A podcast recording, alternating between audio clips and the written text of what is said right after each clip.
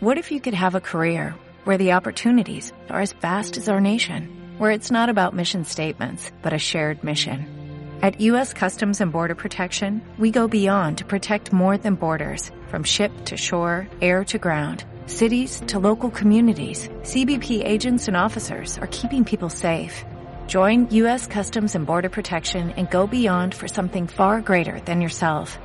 Learn more at cbp.gov/careers.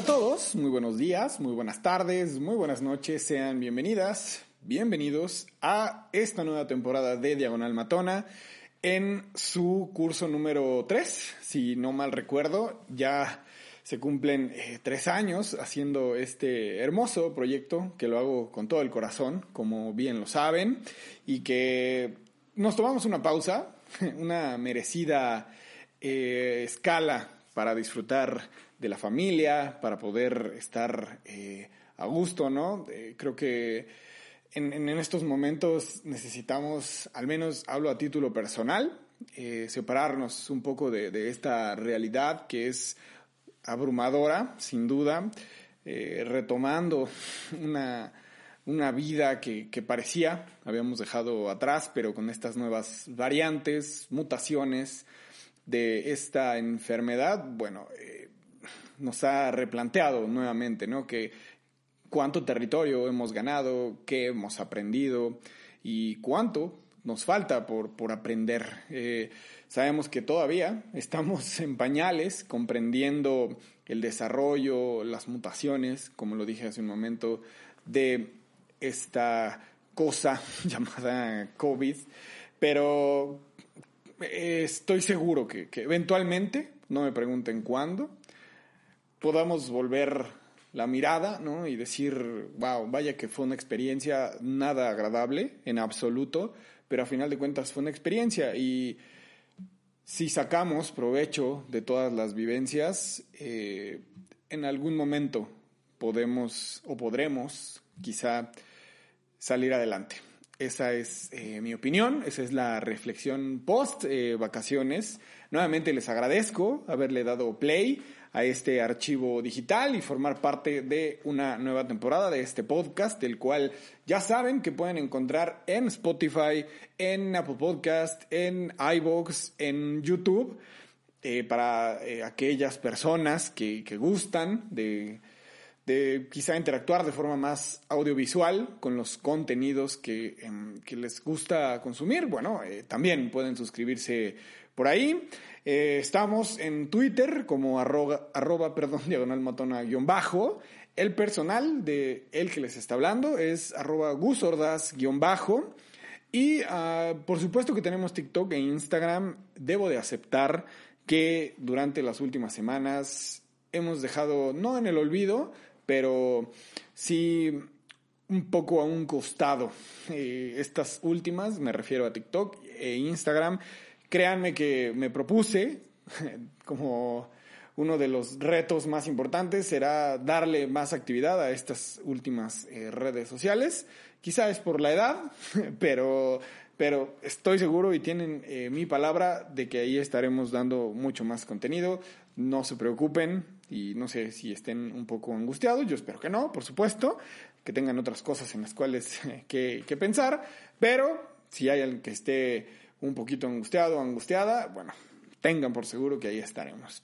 Y eh, también deseo que hayan descansado en estas vacaciones, que hayan visto mucho fútbol o no, quizá que hayan eh, leído, como lo dije en la última emisión, que hayan escuchado muchas cosas, eh, lo que sea, lo que sea que hayan hecho, que le hayan pasado muy bien, que les haya dado paz y espero que en este año nuevo 2022, con todo lo que hemos venido arrastrando desde hace ya más de, un año y medio, ¿no? Con un, eh, un, un, una enfermedad que, que, aún desconocemos en su totalidad. Eh, esperemos que este año pinte mejor. No sé ustedes qué vieron. Yo en materia deportiva saben que esto se toma un receso y aproveché para ver eh, otro tipo de cosas como normalmente lo hago. Y si quieren, eh, podemos platicar de cosillas por ahí interesantes con las cuales eh, me encontré algunas eh, que tienen mucho hype, algunos el hype ya pasó y otras que se encuentran en su pleno apogeo. Eh, les quisiera comentar, como hace algunas semanas lo, dije, terminé la serie por fin eh, de Maradona. me quedo solamente con dos cuestiones.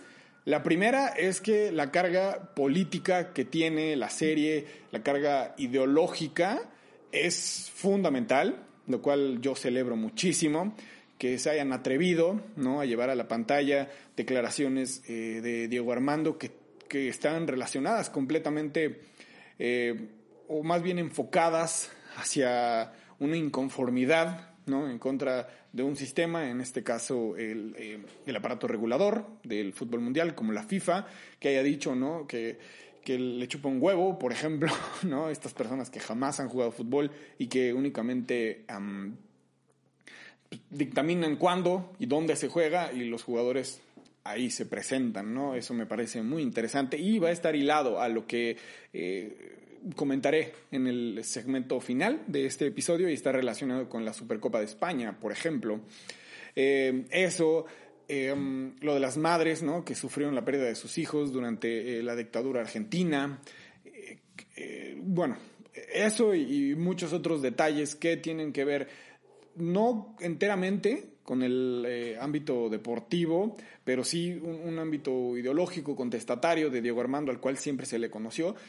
Eso es fabuloso, celebro y, qué bueno que esté retratado de, buena forma, ¿no? Tiene muchas fallas, por supuesto, muchísimas fallas en cuanto a guion, en cuanto a eh, diseño de vestuario, por ejemplo, fotografía, eh, ambientación, etcétera, ¿no? Cosas que se esperaban, ¿no? de una producción, no quisiera decir menor, pero sí una producción que no tiene los alcances de otros servicios de streaming que, conocemos, ¿no?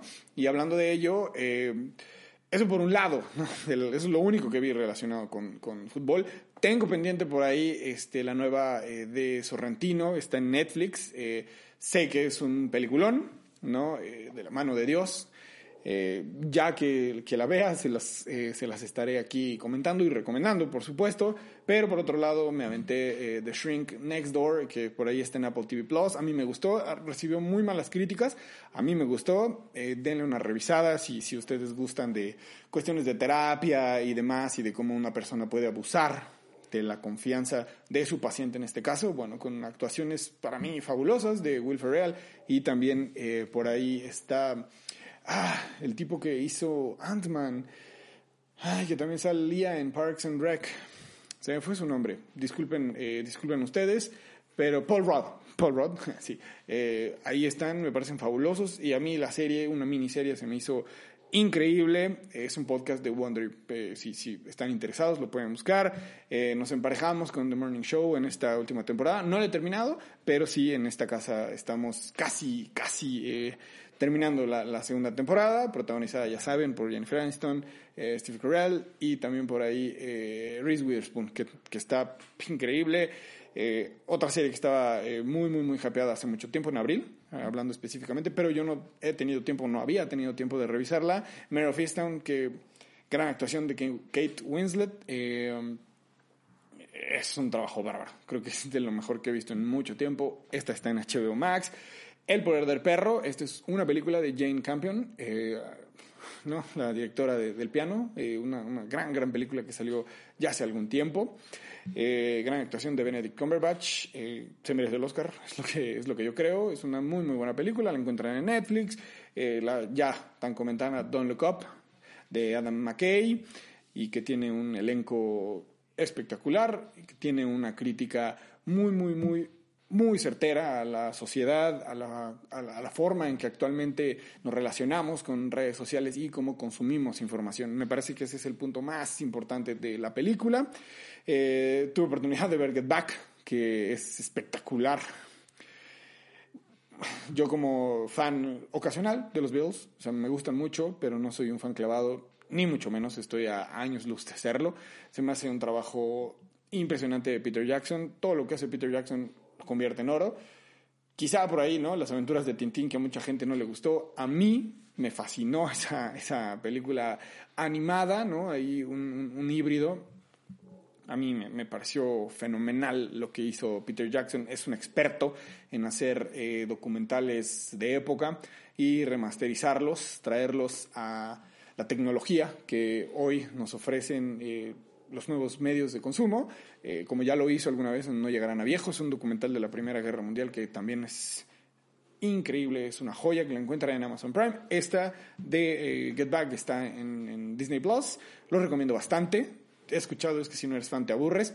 Sí, son casi ocho horas de, de Bills ensayando, creando este proceso de, imaginación, de creación, proceso creativo. A mí eso me volvió loco, me encantó y también lo recomiendo muchísimo. Eh, andamos al día, como ¿no? en la novelita de Boba Fett en Disney Plus, y sin olvidar lo que sucedió con el acontecimiento llamado Succession, que estamos ahí, ahí, ahí. No soy del fandom tóxico, que sí me he encontrado algunos, pero estamos súper clavados y en cuestión eh, cinematográfica, bueno, ya les había dicho en streaming El Poder del Perro, Don't Look Up, eh, y recomiendo muchísimo que vayan a ver Lamb. Lamb es una película, un, cuentillo ahí, una fábula eh, de países nórdicos con un rapaz. está, está agradable, incómoda, no les quiero decir nada porque es muy spoilerable. Dénsela, Está todavía en los cines, probablemente la quiten en algunos momentos.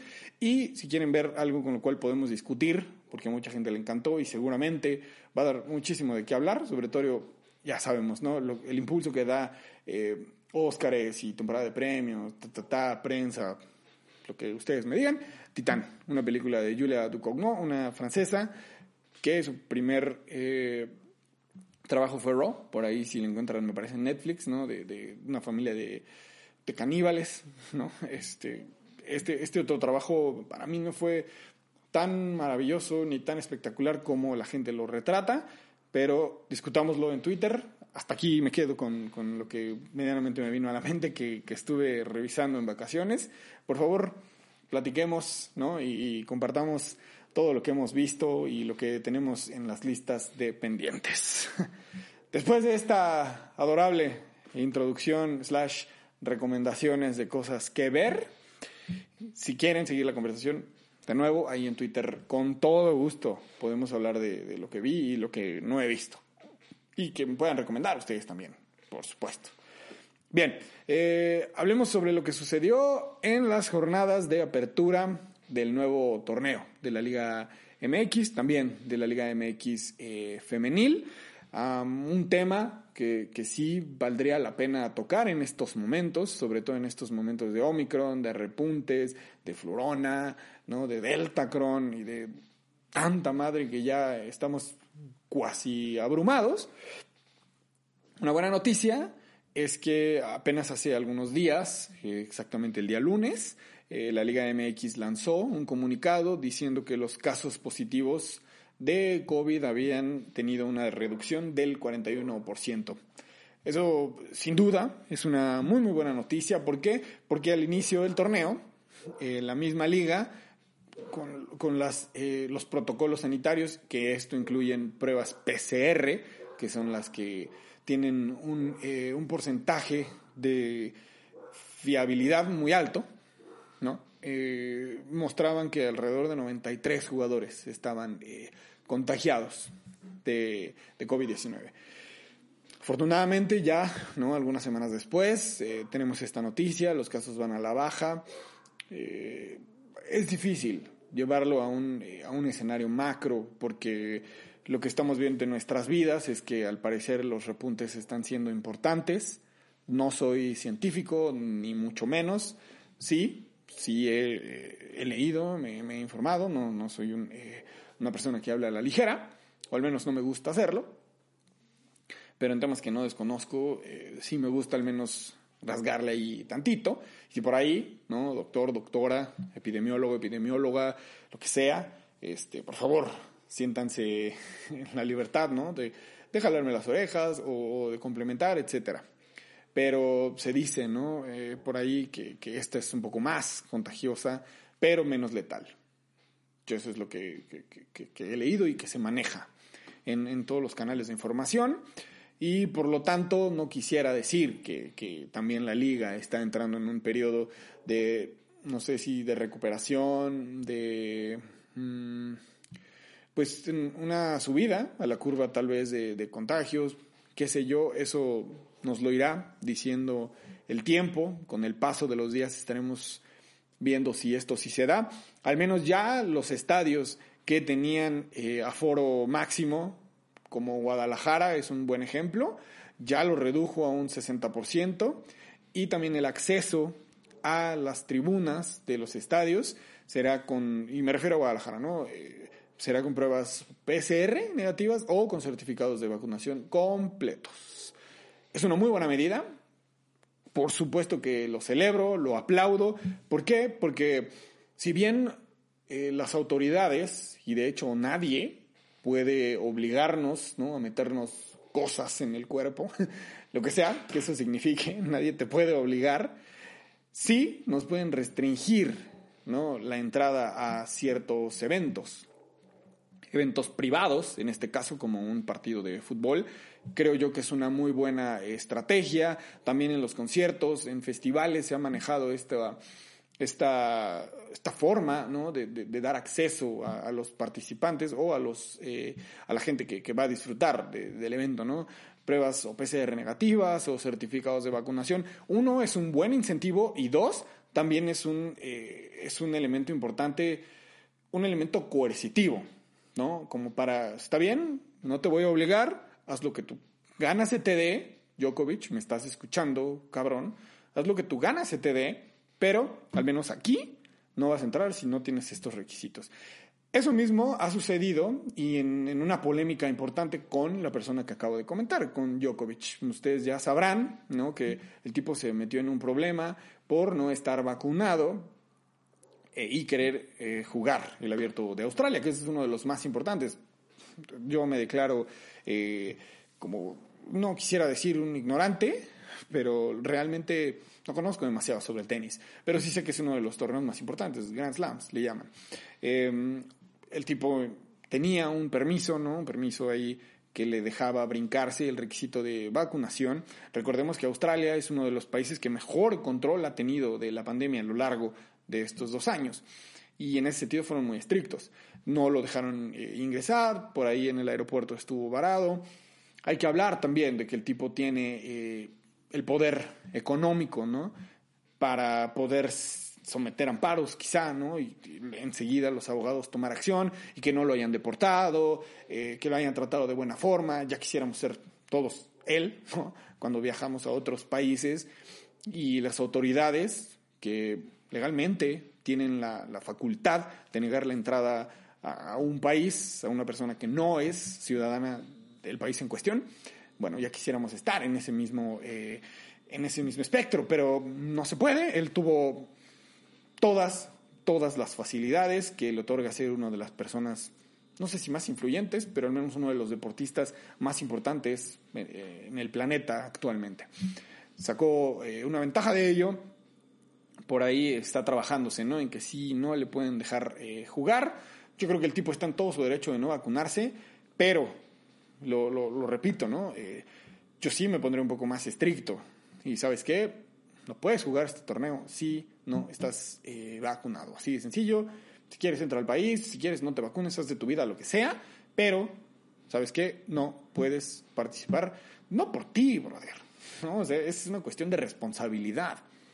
Y ahí está el debate. No quisiera entrar en, polémica, sobre todo porque no es el espacio, pero, pero sí es importante. O sea, tú me estás escuchando que no te quieres vacunar, está perfecto. Tú haz de tu vida lo que tu pinche gana se te dé, pero hay que ser un poco más empáticos, hay que ser responsables con una sociedad en la cual todos convivimos, todos somos parte. No hay que ser egoístas en ese sentido. Si no te quieres vacunar, está bien, enciérrate en tu pinche casa y haz lo que tu gana se te dé, ¿no? Come piedras si quieres. Pero, si sales, ¿no? Si pones un pie fuera y estás dentro de una sociedad en donde hay un constante intercambio de muchas cosas, eso incluye también un intercambio de, de, virus, de bacterias. Entonces, por favor, hay que actuar un poco eh, responsables. Lo mismo sucede, por ejemplo, con Kyrie Irving, un basquetbolista de los más talentosos de la NBA, que el tipo tampoco se quiere vacunar. Él también ya tiene otras ondas, ¿no? Era terraplanista, él ah, tiene ideas un poco radicales y tampoco se quiso vacunar y no se ha querido vacunar. Él juega para los Nets de Brooklyn y en Nueva York no puede jugar el tipo porque hay un, eh, una regla ¿no? que establece que si no estás vacunado no puedes estar en espacios cerrados. Y así lo ha hecho. En Nueva York no puede jugar.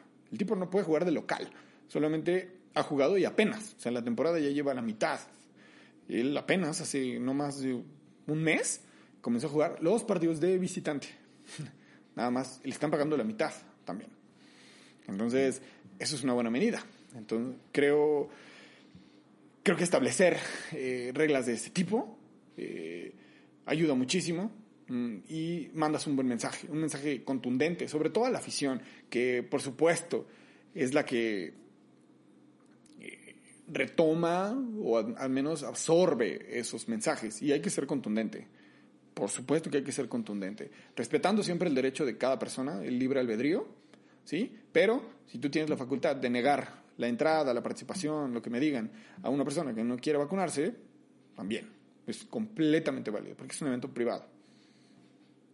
Y las decisiones así se toman. Entonces, eso, eso es por, por el lado del, COVID y todo lo que tiene que ver con el, con el deporte. ¿no? Ya tenía tiempo que no hablábamos de él. Me acuerdo, no sé ustedes, eh, los primeros episodios que justamente se estrenaron eh, por ahí cuando hubo eh, ah, el, impacto de la pandemia más importante, al menos aquí en México, porque en, Asia fue mm, todavía noviembre y diciembre estaban los primeros casos, aquí llegó hasta marzo, abril y ahí hubo un, una caída en, todos eh, los sistemas económicos, educativos, bla, bla, bla. Pero ustedes se acordarán, desde ese momento no hablábamos del impacto del COVID en el deporte. Justamente hasta hoy lo estamos haciendo y esperemos que no tengamos que retomar nuevamente eh, este tema porque a final de cuentas nos afecta a todos, nos afecta a todos de forma emocional, de forma física. Eh, quisiera saber cómo se sienten ustedes, al menos personalmente yo sí me siento un poco abrumado, pero también sé que cumpliendo con esquemas de vacunación completos, siendo responsable eh, y pasando el mensaje a la mayor cantidad de gente que, puedo, ¿no? Creo que estamos, eh, estamos haciéndolo bien por ese lado. Hay muchas cosas por hacer, pero yo confío plenamente en que, en que eventualmente podamos eh, salir adelante. Y eh, eso requiere esfuerzo de todos. Y la liga está llevando a cabo estos esfuerzos que les dije, ¿no? En Guadalajara, por ejemplo, y para que los partidos se lleven a cabo de forma regular. El torneo comenzó sorpresivamente con, eh, con más goles de lo que la gente esperaba. Eh, obviamente la sorpresa más grande, Guadalajara le gana 3 a 0 a Mazatlán. Claramente los goles cayeron en menos de 20 minutos, todos en el primer tiempo. Creo que a Chivas ya se le agotaron los goles de toda la temporada. Eh, muchos problemas eh, extracancha, muchos indirectas por parte de Alexis Vega. se cayeron algunas contrataciones que parecían seguras. La era de Amauri Vergara es realmente desastrosa, es penosa, es muy, muy triste, pero eh, comenzaron ganando, lo cual hace bastante tiempo no sucedía. Regalaron una eh, alegría a su afición, que tampoco es muy común en el cuadro de Chivas. Y ya eh, la siguiente jornada visitarán a, Pachuca para demostrar si lo que sucedió en este primer partido es solo un espejismo y al haberse enfrentado a uno de los equipos más débiles de toda la liga, o si el trabajo de Marcelo Michel Leaño está rindiendo frutos. Yo dudo mucho, no le auguro para nada una temporada exitosa al Guadalajara. Ojalá me equivoque como aficionado de Guadalajara, ojalá esté en un error, pero veo mucho más cercana una temporada de fracasos que una temporada de triunfos. Y triunfo también fue el que se llevó eh, Pumas sorpresivamente por 5 a 0 en contra de Toluca. Eh, cada que comienza un torneo, el cuadro de Lilini tiene las expectativas más bajas. Y eso parece que le ayuda porque ha estado, eh, ha estado navegando en un, en un mar de, de medianía y no de mediocridad como Guadalajara que Guadalajara es bastante malito, es muy, muy triste lo que ha sucedido con el equipo y sobre todo la dirigencia, pero lo que ha hecho Pumas, sobre todo de la mano de Lilini, con un cuadro que al parecer cada torneo empieza con menos expectativas, le quitan más jugadores y las esperanzas de que triunfe el equipo son menores, bueno, siempre da la sorpresa. Y en esta ocasión comienza ganando 5 a 0 en contra de Toluca. Es el inicio del torneo. Recordemos que en México los equipos comienzan aletargados, ¿no? Entran en un mood como de hueva. Y sí, te estoy hablando a ti, Tigres, ¿no? Que hasta la jornada, no sé, 10, 11, comienza a meter el acelerador, se da cuenta de que tiene con qué clasificar, solamente ganando 6 partidos, por ahí de la jornada 10, se mete y claro, el plantel que tiene, la historia, ya podemos decirlo, la historia reciente que tiene, impone, e impone mucho en la liguilla. Y eso automáticamente lo convierte en un, eh, candidato. No el principal, pero sí para estar ahí peleando. Eh, lo de Monterrey, tristísimo. Eh, Javier Aguirre no ha podido cambiarle la cara a este equipo. Un equipo que tiene un gran plantel, pero que es muy, muy, muy conformista el equipo, a todas luces. Y Javier Aguirre no ha encontrado hacer que jueguen mucho mejor. Eh, Cruz Azul comienza también ganando. Eh, fueron bastantes goles, tomando en cuenta que el torneo anterior fue deplorable el promedio de goles por jornada. Eh, creo en este torneo empieza bien. De nuevo, como es el torneo mexicano, todo puede suceder, muchas cosas pueden cambiar y no me extrañaría que sean a la inversa. Ojalá que no, ojalá me equivoque. Bien, eh, en cuanto a lo que sucedió en la Liga MX femenil, que también comenzó en días pasados, eh, la sorpresa fue sin duda que América de local no le pudo ganar a Atlas. Y es una sorpresa y no. ¿Por qué? Porque América se armó para ser el mejor equipo de esta liga y sin duda armaron este equipo para poder ganar protagonismo por encima de Monterrey y de Tigres. Eso es un hecho. La directiva de América se sentó y dijeron, ¿sabes qué? Ya basta de la hegemonía de Monterrey y de Tigres. Hay que hacer algo. Lo hicieron bien, hubo una muy buena planeación deportiva porque contrataron a dos de las mejores delanteras que tiene este país, tanto Allison eh, como Katy Martínez. Eh, una se le quitan a Atlas, otra a Tigres, las dos envueltas en polémica, sobre todo el de Katy Martínez. Recordemos que también hay un sector de la afición de Tigres que, que lata con esas personas. Yo ya no me enfrasco en discusiones eh, con ellas en Twitter porque es un caso perdido. Hay batallas que no vas a ganar y no por capacidad, sino porque no tiene sentido discutir, debatir con personas que ni siquiera pueden deletrear su nombre, con todo respeto. Entonces, no, no tiene ningún sentido. Comenzaron a armar ahí una campaña en contra de Katy, dejarla de seguir, eh, recriminándole cosas, muchas cosas que, que, estaban más enfocadas a, a recriminarle la decisión de irse que otro tipo de cuestiones. Y algo que yo siempre he dicho y la gente que ha estado presente en este proyecto y los que no, sean bienvenidas, bienvenidos, escuchen lo siguiente.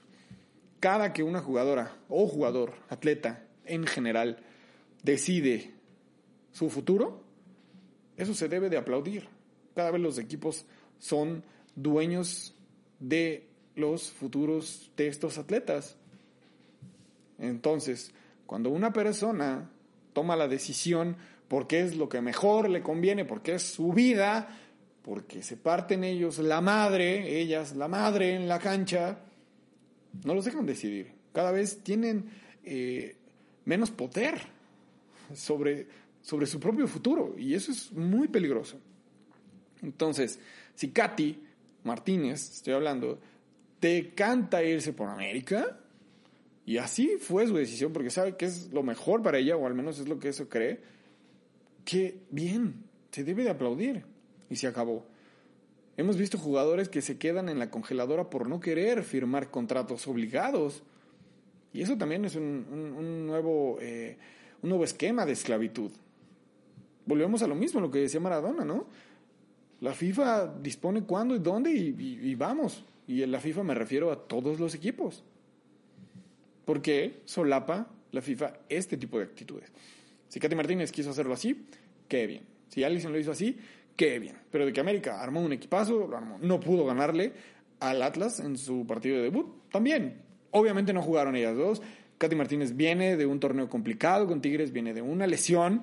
Eh, Allison se va a perder bastantes, bastantes partidos, si no es que este semestre probablemente no lo juegue, pero es una apuesta importante de América. Si ellos se aventaron la responsabilidad de contratar a una jugadora lesionada, es porque saben que tiene proyección y la tiene. Déjenme decirles que la tiene. No solamente fueron ellas, ¿no? El préstamo de Sara Levert, por ejemplo, que estuvo jugando la liguilla eh, el torneo pasado y que dio muchísimas sensaciones bastante agradables, renueva nuevamente eh, para que la jugadora esté. También se hizo por ahí de Nicky Hernández, Kimberly Hernández, Scarlett eh, Camberos. El América hizo un trabuco, se dice, y, no hay ningún problema. Ya quisiera cualquier equipo de esta liga tener los elementos que las de Coapa tienen actualmente en sus filas. Vamos a ver cómo va respondiendo el equipo. Como todo proyecto, hay que darle un poco de tiempo. Harrington demostró en el torneo pasado que con lo que tiene puede eh, llevar ¿no? al América a cosas importantes. Anteriormente no estaba para campeonar, hoy sí está para campeonar, está para competir a Tigres, sobre todo porque no lo desmantelaron, tampoco es, un equipo que lo dejaron en los huesos, ¿no? Tiene a los mejores futbolistas casi de este país en sus eh, en sus filas y para muestra un botón también, ¿no? Gana muy fácil en contra de Necaxa. Viene un reto importante en contra de Guadalajara que a su vez le gana 4-1 a, a Pachuca en la jornada inaugural y que solo nos resta decir que Alicia Cervantes sigue metiendo gol. No importa cuándo digamos esto, eso vale madre. En la vida hay dos cosas seguras. Una, nos vamos a morir. Dos, Alicia va a seguir metiendo goles. Eh, es un reto importante para las jugadoras de Tigres el siguiente partido en contra de, eh, de, Guadalajara. Será también en el estadio de Tigres, que por cierto anunciaron eh, hace algunas horas que se va a construir un nuevo estadio para, para Tigres eh, 2025. Está planeado para inaugurarse. Eh, no me cabe duda de que van a compartir con el equipo femenil, como lo han venido haciendo y como debe ser, señoras y señores. eso fue como lo más relevante que sucedió en la jornada inaugural de esta jornada, eh, perdón, de esta Liga MX eh, femenil. Eh, se viene un buen torneo. el hecho de que los equipos apuntalen sus escuadras no significa otra cosa más que vamos a ver una liga con mayor nivel, estoy completamente seguro. Y sin duda el hecho de que repliquen estas prácticas, si hay dos proyectos, y aquí lo he dicho hasta el cansancio, que son serios, que respetan a las futbolistas. Y el respeto me refiero a un salario digno, un proyecto de vida digno. Si hay estos proyectos que le dan esa seriedad, el desarrollo no solamente atlético de las futbolistas, sino un desarrollo emocional, un desarrollo eh, de su vida, y los demás equipos comienzan a replicarlo, tendremos una mejor liga y por ende un mejor fútbol femenil en general. Hablando también de divisiones inferiores. Entonces, eso es algo que debemos también celebrar y debemos de fomentar. ¿no? Que no les quede la menor duda de que esto nos va a ayudar para los próximos partidos eliminatorios que ya también jugará la selección de Mónica Vergara y que ahora sí se le debe de juzgar, no como antes, ¿no? Toda la gente juzgándola, imponiéndole alineaciones, diciendo que diciendo cualquier cantidad de cosas. Si Vergara no es capaz de sacar resultados, bueno, también se valorará y se pedirá su salida. O, en su defecto, se le pedirá justificar cosas, como, ahí tengo algo pendiente, como lo de Alicia Cervantes, la mejor goleadora de esta liga, y en la selección no le dan más de 10, 15 minutos por partido. Esa es una de las cosas. Rendición de cuentas, eso sí podemos exigir como aficionados. No podemos exigir alineaciones, no podemos exigir que se ganen todos los partidos, no.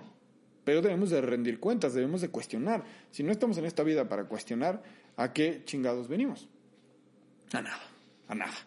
Y así como cuestionamos eh, esas decisiones que tienen los directores técnicos, Eh, así también el, eh, el, fútbol español, en particular los equipos que están jugando actualmente la Supercopa, eh, se han manifestado en contra de la organización por llevar este torneo a Arabia Saudita. Conocemos el, o la raíz de esta decisión, ahí se gana mucho más. No hay más. la generación de dinero es mucho mayor en estos territorios que en España. No hay mucho que agregar. Eh, en cuanto a lo deportivo, podríamos decir, Barcelona y Real Madrid enfrentaron eh, una semifinal. por otro lado, el Bilbao contra el Atlético. El Bilbao le da la vuelta al Atlético, está en la final que se va a llevar a cabo el domingo. Y por su parte, el Real Madrid le gana al Barcelona. Algo muy predecible, un Barcelona en reconstrucción todavía. Ya también me estoy cansando de decir que es un equipo en reconstrucción, en reconstrucción. Y parece que la reconstrucción no se da y no sé si se dará en un futuro muy cercano. Eh, ya está Xavi intentando no transmitir conceptos que han sido heredados desde hace ya algunos años por parte de, eh, de la directiva ¿no? y que tienen una lógica de jugar bien al balón, tenerlo y a partir de ahí construir fútbol. Por un lado, es una buena decisión, sí. Por otro lado, el club está en una de las peores crisis eh, económicas en su historia y lástima que esta etapa, como esta meseta, ¿no? De, de, crear eh, nuevos proyectos, ¿no? De, buscar válvulas de escape en materia económica, pues le está tocando a una generación que parecía o que parece eh, muy interesante y que desafortunadamente sí las derrotas se van sumando en sus espaldas, puede que su desarrollo no sea el óptimo y terminen una de dos, o saliendo del equipo, o también, ¿no?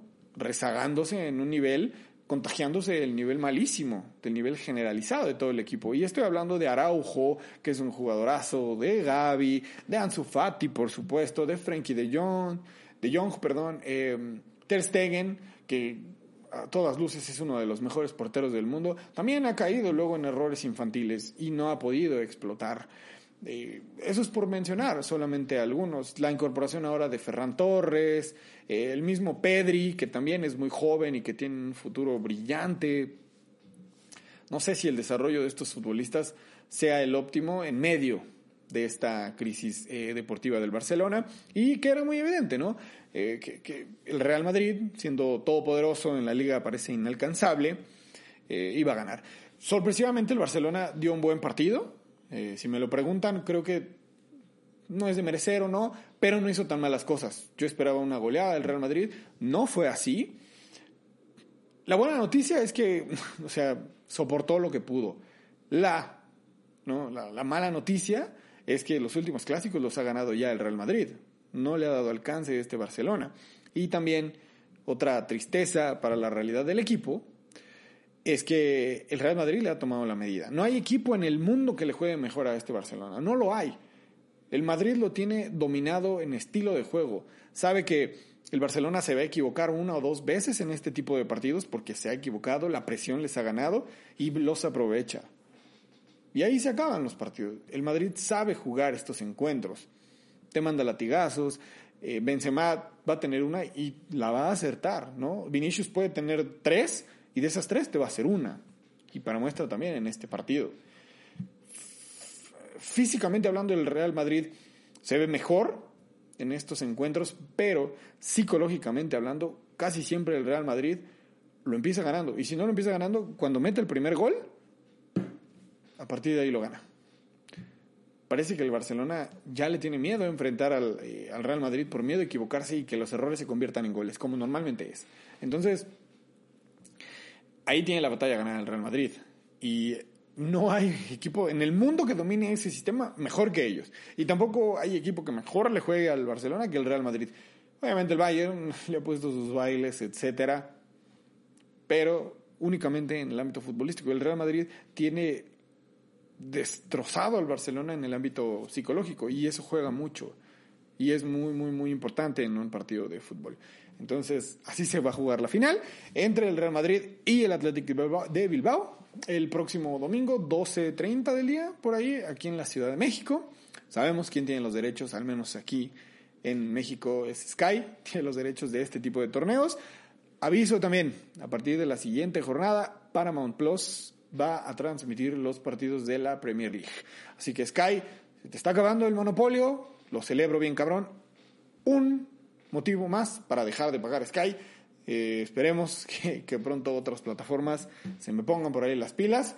Y ya, ¿no? No nos olvidemos de esta televisión satelital porque cada que lo prendo y pregúntenle a mi esposa, me siento como en los noventas, ¿no? Así de, voy a aprender el Sky. Entonces, veamos si van saliendo nuevas plataformas que levanten la mano para eh, transmitir los partidos de ciertas ligas, de ciertos torneos sobre todo, porque todavía Sky tiene exclusividad eh, con eliminatorias de Sudamérica, de Europa, mundiales, Eurocopas, eh, Copa del Rey, por ejemplo, la Liga, la Liga que ya también eh, TUDN me parece va a tener eh, algunas transmisiones, si no estoy en un error. Ya se está diversificando esto y eso es lo mejor para, sobre todo para nosotros, ¿no? Los consumidores, tener otro tipo de opciones y que no solo una plataforma, un canal, un, lo que me digan, tenga los derechos, porque eso únicamente abona, ¿no? A estas malas prácticas que nos han llevado a la chingado. Perdón por terminar así de abrupto, pero es momento de despedirnos. Gracias por haber llegado hasta aquí. Les agradecería muchísimo que se suscriban a los, canales que ya les dije al principio de esta emisión. Spotify, iTunes, iVoox, YouTube, eh, Diagonal Matona guion bajo, en Twitter, Gus guion bajo, eh, en Twitter también, Diagonal Matona oficial, en Instagram y en TikTok. Les prometo, les prometo, les prometo que estaremos creando eh, más contenido, como lo hacíamos anteriormente para estas dos plataformas. Eh, mi nombre es Gustavo Ordaz. Nuevamente, que tengan una bonita noche, madrugada, mañana, lo que sea. Nos vemos la próxima semana. Chao.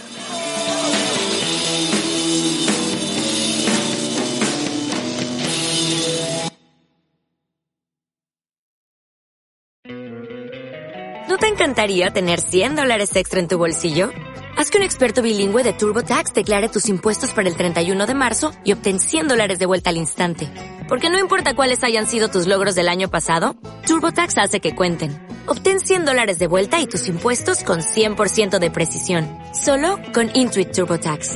Debes declarar para el 31 de marzo. Crédito solo aplicable al costo de la presentación federal con TurboTax Full Service. Oferta sujeta a cambios o cancelación en cualquier momento.